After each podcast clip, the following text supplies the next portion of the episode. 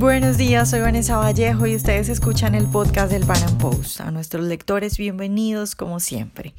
Jair Bolsonaro lleva como presidente de Brasil cuatro meses y unos pocos días, pero ya ha hecho reformas importantes y ya se están viendo los resultados. El tema que vamos a tratar hoy específicamente es seguridad, que fue uno de los pilares de la campaña de la hora presidente, porque pues Brasil es un país muy violento.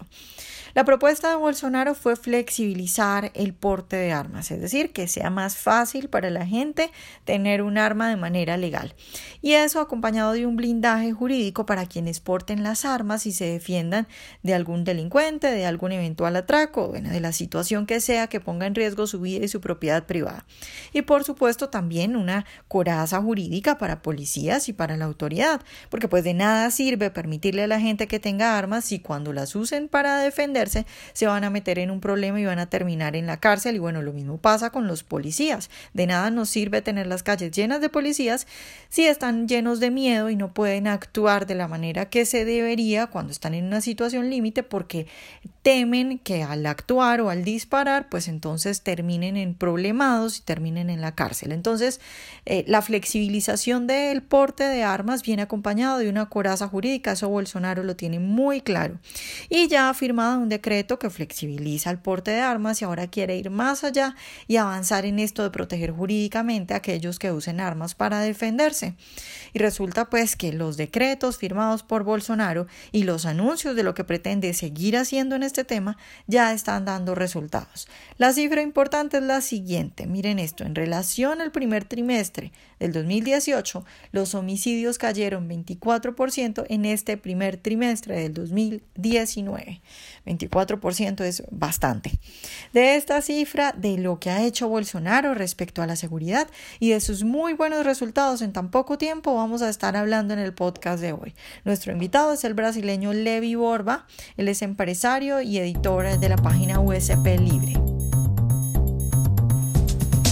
Levi, buenos días y gracias por estar de nuevo con nosotros. Buenos días, buenos días. Bueno, Levi, pues quiero empezar preguntándote por lo que yo diría es la noticia, digamos, de la semana, por lo menos a nivel internacional acerca de Brasil, pero que en muchos informes que veo no, no la tocan, y es la cifra de que los homicidios caen 24% en el primer trimestre del 2019 comparado con el primer trimestre del 2018. Entonces empiezo preguntándote por los resultados que tiene en este momento Bolsonaro en materia de seguridad. La, la, la, parte más importante de la agenda de Bolsonaro durante la campaña fue justamente la, la cuestión de la violencia que en Brasil es algo como endémico. Eh, nos acordemos que hoy Brasil es, el segundo país más, eh, más violento de, de, toda América del Sur, solo después de Venezuela. Eh, y eso fue una, una de las gran piezas de la campaña. Y claro que una reducción eh, toda la gente esperaba, pero eh, las medidas fueron de hecho eh, tomadas incluso más rápidamente de lo que, la, gran parte de la gente esperaba. Y luego en el primer mes se, se, fue hecha la ley de, de la liberalización de, compra de armas por, por medios legales. hace algunas semanas también fue hecha una, una nueva una nueva ley que deja más fácil para algunas categorías profesionales, por ejemplo, agricultores, abogados, abogados, eh, jueces, jueces y muchas otras categorías profesionales a tener armas también. Eh, claro que mucha gente aún no compró sus armas hasta porque hay un requerimiento de hacer un curso que toma como dos o tres meses pagar algunas tasas y todo más, pero hay mucha gente que, que ya, ya, ya las tiene. Entonces, esas fueron las cosas que, claro, eh, contribuyó para la reducción de la, de la criminalidad, junto con una mejor seguridad para, para, para, los policías, porque lo que pasaba antes era que la policía en Brasil tenía de cierta forma un, un miedo de, de, de hecho, combatir la violencia, porque las corregedorías, las investigaciones que hacían contra la policía era algo tan agresivo y los derechos humanos y todo eso, que mismo los policías tenían un, cierto miedo de, ir a la cárcel solamente por ah, hacer su trabajo. Entonces, la, la victoria al menos hasta ahora, es una victoria parcial, pero es una reducción muy significativa, viene no solo de uno de dos acciones, pero de, un conjunto bastante grande de acciones que el gobierno anda a tomar. Y algunas de, de ellas son simbólicas también. Por ejemplo, tuvimos hace unos días el gobernador de Río de Janeiro, eh, Wilson Witzel, que es uno, uno, de los aliados de, de Bolsonaro, él fue él mismo en un, en un helicóptero hasta una región de gran delincuencia y él mismo con arma en puño eh, se juntó a los policías en una operación policial que terminó con como 12 o 13 delincuentes muertos. Entonces, esas mismas acciones simbólicas ya, ya dan un nuevo, eh, un nuevo paso, un nuevo caminar a cómo las cosas van a ser en Brasil, que, que no van a ser tan tolerantes con la delincuencia más. Todo eso junto y también con el ministro de la Justicia, Sergio Moro, que empezó un combate más fuerte contra el crimen organizado que se coordina de dentro de las cárceles. Eh, una idea genial que tuvieron fue simplemente de sacar los plugs de energía de, de, las cárceles porque así no pueden cargar sus teléfonos y no pueden coordinar sus acciones. Sea, cosas pequeñas pero que hacen un gran efecto. Y todo eso junto llega a ese número fantástico de 24% en la reducción de la criminalidad.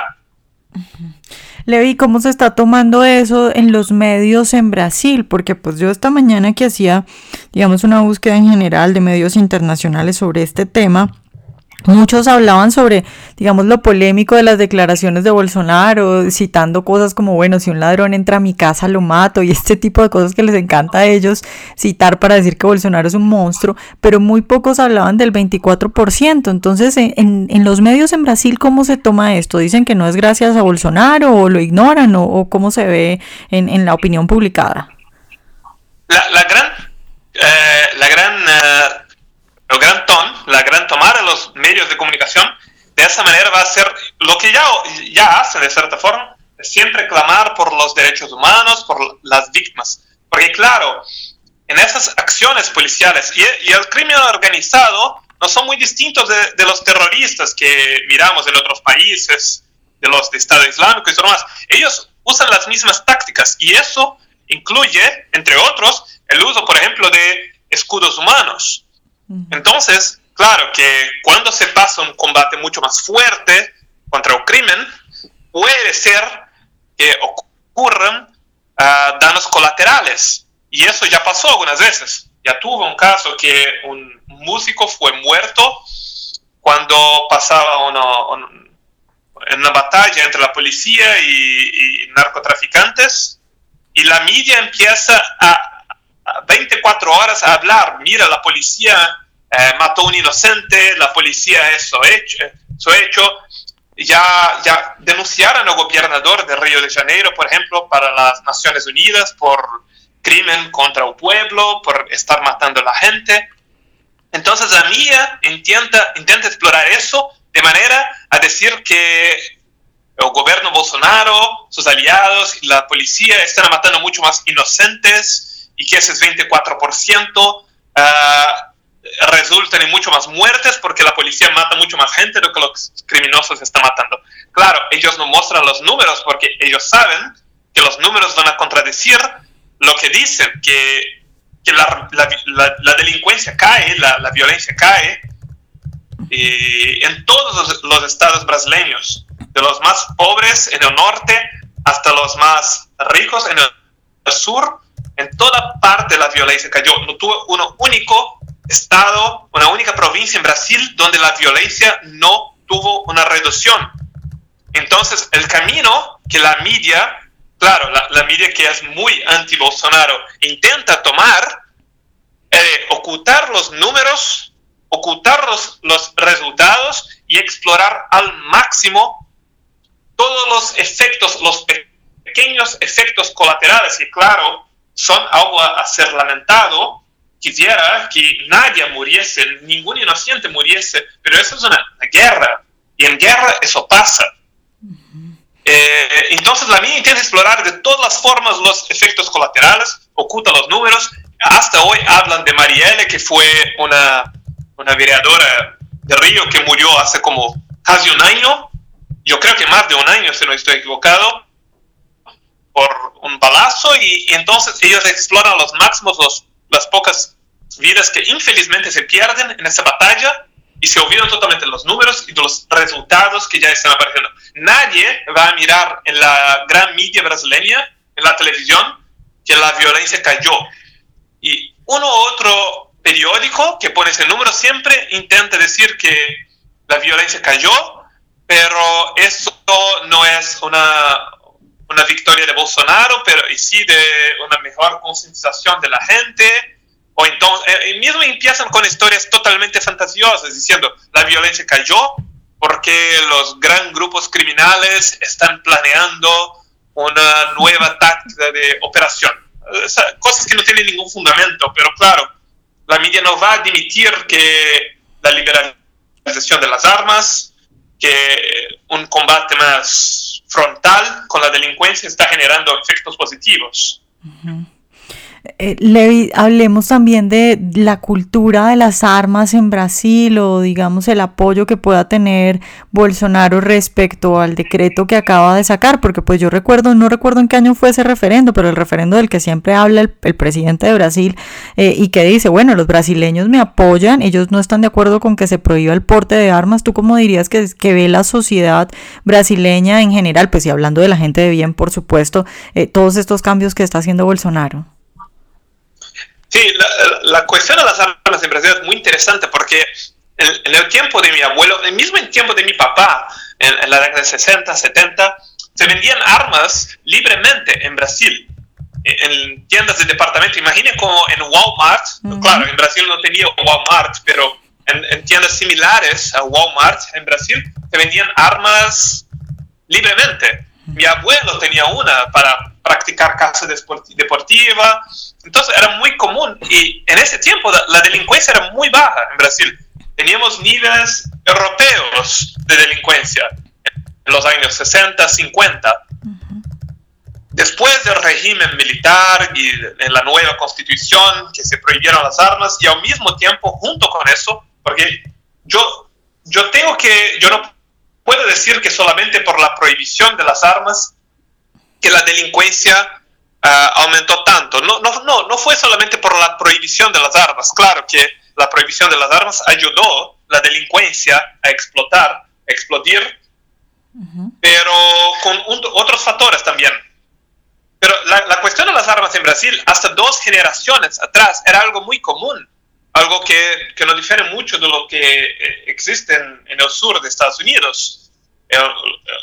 después, con un nuevo gobierno, una nueva constitución de 88, que se empezó restricciones cada vez más grandes y la violencia cada vez más grande también, hasta que el punto que tuvimos uh, décadas atrás el referendo de las armas, el pueblo votó macizamente por la liberalización de las armas, el gobierno ignoró el resultado del referendo, aunque la campaña por la prohibición de las armas tuvo el apoyo de toda la clase artística, de todos los grandes escritores, todos los medios de comunicación, todas las redes de TV, aún así perdieron y perdieron feo.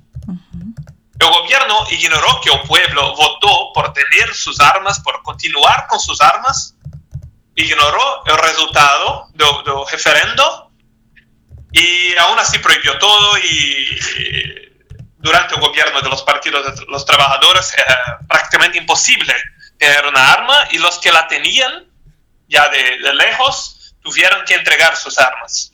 Entonces fue totalmente opuesto a lo que la población había votado, había decidido. Y, eso nunca se quedó muy... La, gente nunca se aceptó eso de una gran forma.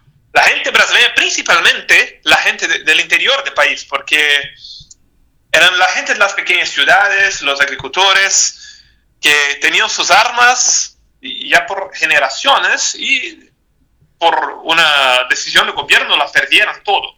Entonces eso no nunca fue muy, muy bien acepto. Y claro que Bolsonaro tuvo la gran parte de su votación en las ciudades más pequeñas, en el interior, los agricultores y todo más. Entonces, que en el primer mes de mandato él ya cumplió una de sus promesas, eso fue algo totalmente eh, direccionado a la gente que lo apoyó todo el tiempo. Levi, ya para terminar, quisiera preguntarte por el enfrentamiento que que hay ya con la justicia respecto a esto, porque bueno, Bolsonaro aprueba la flexibilización del porte de, armas con un decreto, sin embargo ya la Corte Suprema le empieza a decir que bueno, que, eso no se puede, eh, que explicaciones, ¿tú cómo crees que va a avanzar eso? ¿Crees que eh, la justicia en Brasil tiene la posibilidad de frenar lo que está haciendo Bolsonaro?